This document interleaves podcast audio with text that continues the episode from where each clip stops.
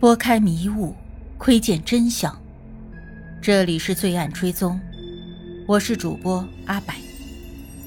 凶案或许离奇残忍，但作案的动机往往代表了人性的欲望。追踪真实罪恶，重返凶案现场，让我们开始今天的案件吧。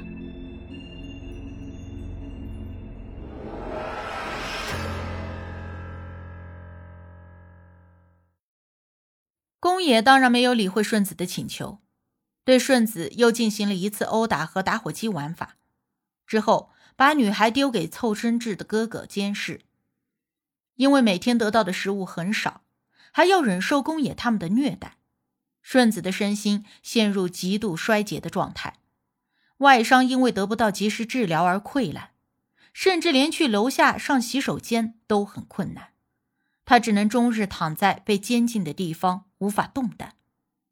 新年假期的第四天，通宵麻将输红了眼的宫野急于泄愤，带着另外三个不良少年又一次爬上了二楼。他们没有着急动手，而是对意识已经模糊的女孩先戏弄取乐一番，再装模作样的挑出女孩的错误，说必须惩罚她才行。对于这些行为，顺子已经没有了任何反应，任由他们摆布。而布偶一样乖巧不反抗的女孩，丝毫没有满足不良少年们的凌虐快感。为了不让血弄脏手，几个少年用塑料袋包住拳头，轮番的对女孩进行殴打。但是女孩已经极度的衰弱，连抬手为自己抵挡一下的力气都没有，只是静静的躺在地上，没有听到熟悉的惨叫声。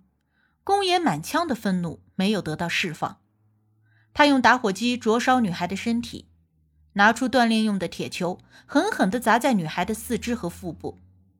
其他几个不良少年轮流模仿宫野的行为。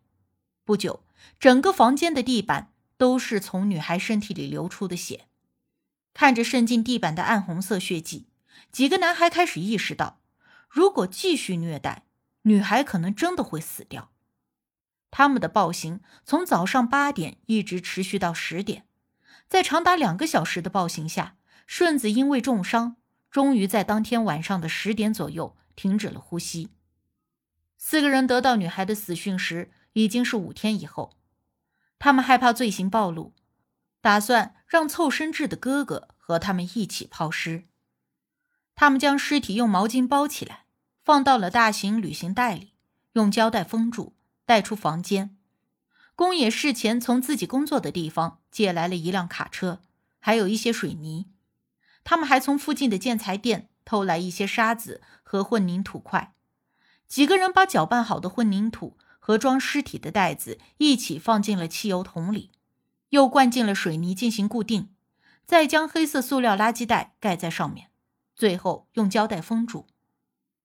当天上午八点。他们原本计划把这个装有水泥和女孩尸体的汽油桶扔到海里。当车开到了海边工地上的时候，他们又怕暴露自己的车牌号和可疑的行踪，便将这个汽油桶匆匆丢弃在了工地的角落里，开着车扬长而去。应该说，如果他们真的把这个汽油桶丢进大海里，那么恐怕这件事会神不知鬼不觉的结束。女孩的下落将永远都是个谜。老天为这个可怜的女孩留了最后的一丝慈悲。事情完结之后，少年们将汽车后备箱彻底清理干净，回到监禁过女孩的二楼，把女孩接触过的所有物品都一股脑的打包装到车里，开车去海边，全都烧掉了。在抛尸前的一段时间，宫野为了找一部电视的录像带，跑遍了全城。这是顺子一直在追看的电视剧。被绑架的那天，顺子兼职结束就马上赶着回家，就是为了看这部剧的最后一集。被囚禁期间，他也多次提到这部电视剧。宫野打算找到录像带之后，把它一起装进抛尸水泥中去。这是宫野在此次案件中唯一一次展现出了他人性的一面。但宫野对此的解释是，怕顺子怀恨在心。变成恶鬼来诅咒他。如果不是两个月之后，其中一个不良少年因为其他事情被捕，那么顺子的灵魂不知道要过去多久才会安息。在案件的审理中，有没有杀害受害人成为争论的焦点。不良少年们的辩护律师死咬着过失杀人而非蓄意谋杀的论调，与法庭争论不休。然而，法官对事实自有判断，在最终判决中认定嫌疑人有故意杀人的意识。一九九零年七月二十日，东京地方裁判所刑事四部的判决中，主犯宫野御史被判十七年有期徒刑，小仓让被判五年以上十年以下的有期徒刑。提供监禁场所的凑身制被判四年以上六年以下的有期徒刑，渡边公使被认为在与四人中与案件的关联性最小，被判三年以上四年以下的有期徒刑。判决一出，检方立即以量刑过轻为由提出上诉。一年之后，东京高级法院对原判结果进行了修改，分别判处宫野御史有期徒刑二十年。凑身制有期徒刑五年以上九年以下，渡边公使五年以上十年以下，小仓让维持原判。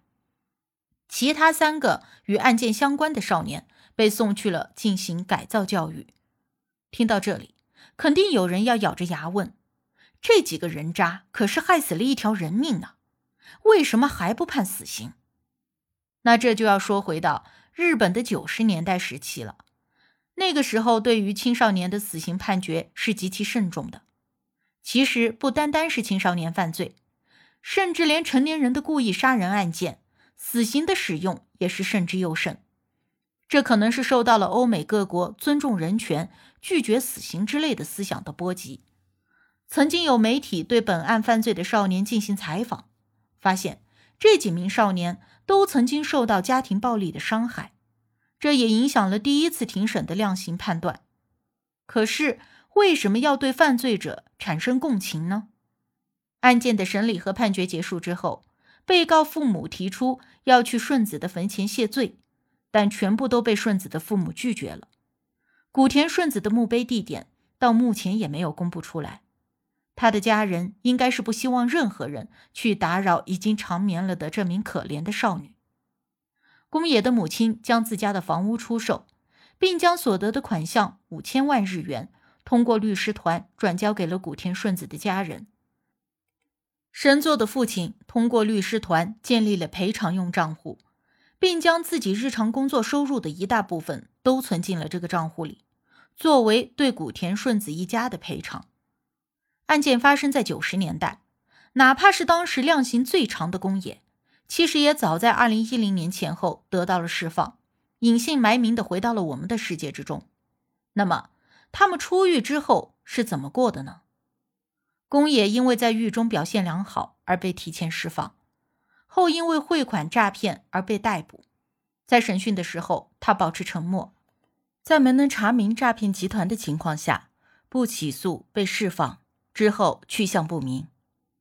渡边在少年犯管教所中遭到了其他少年犯的欺凌，从此对人群产生了恐惧症。出狱后，整天待在家里。小仓在保释出狱后改了姓氏，但是在2004年，他又涉案一起监禁致伤案件，同时还威胁受害人，再次被逮捕后被判有期徒刑四年。故事讲到这里就结束了。在这起案件之中。我们看不到一丝人性的温度，无辜的少女枉死，法律却选择保护了恶魔。此案之后，日本青少年犯罪率一度迅速的飙高，可以说是法治的一次全面倒退。就在去年，我国也修订了未成年人保护法，新的法案将于二零二一年六月一日起施。希望新法案实施的那一天起。受到保护的是那些正在遭受欺凌的弱势未成年人，而不是犯下罪行的未成年犯罪者。八世间奇案，看人间百态，品百味人生。喜欢的朋友可以订阅专辑，关注我，定期更新真实案件。你都看过或者听过哪些离奇的案件？欢迎留言讨论。我是阿柏，我们下期见。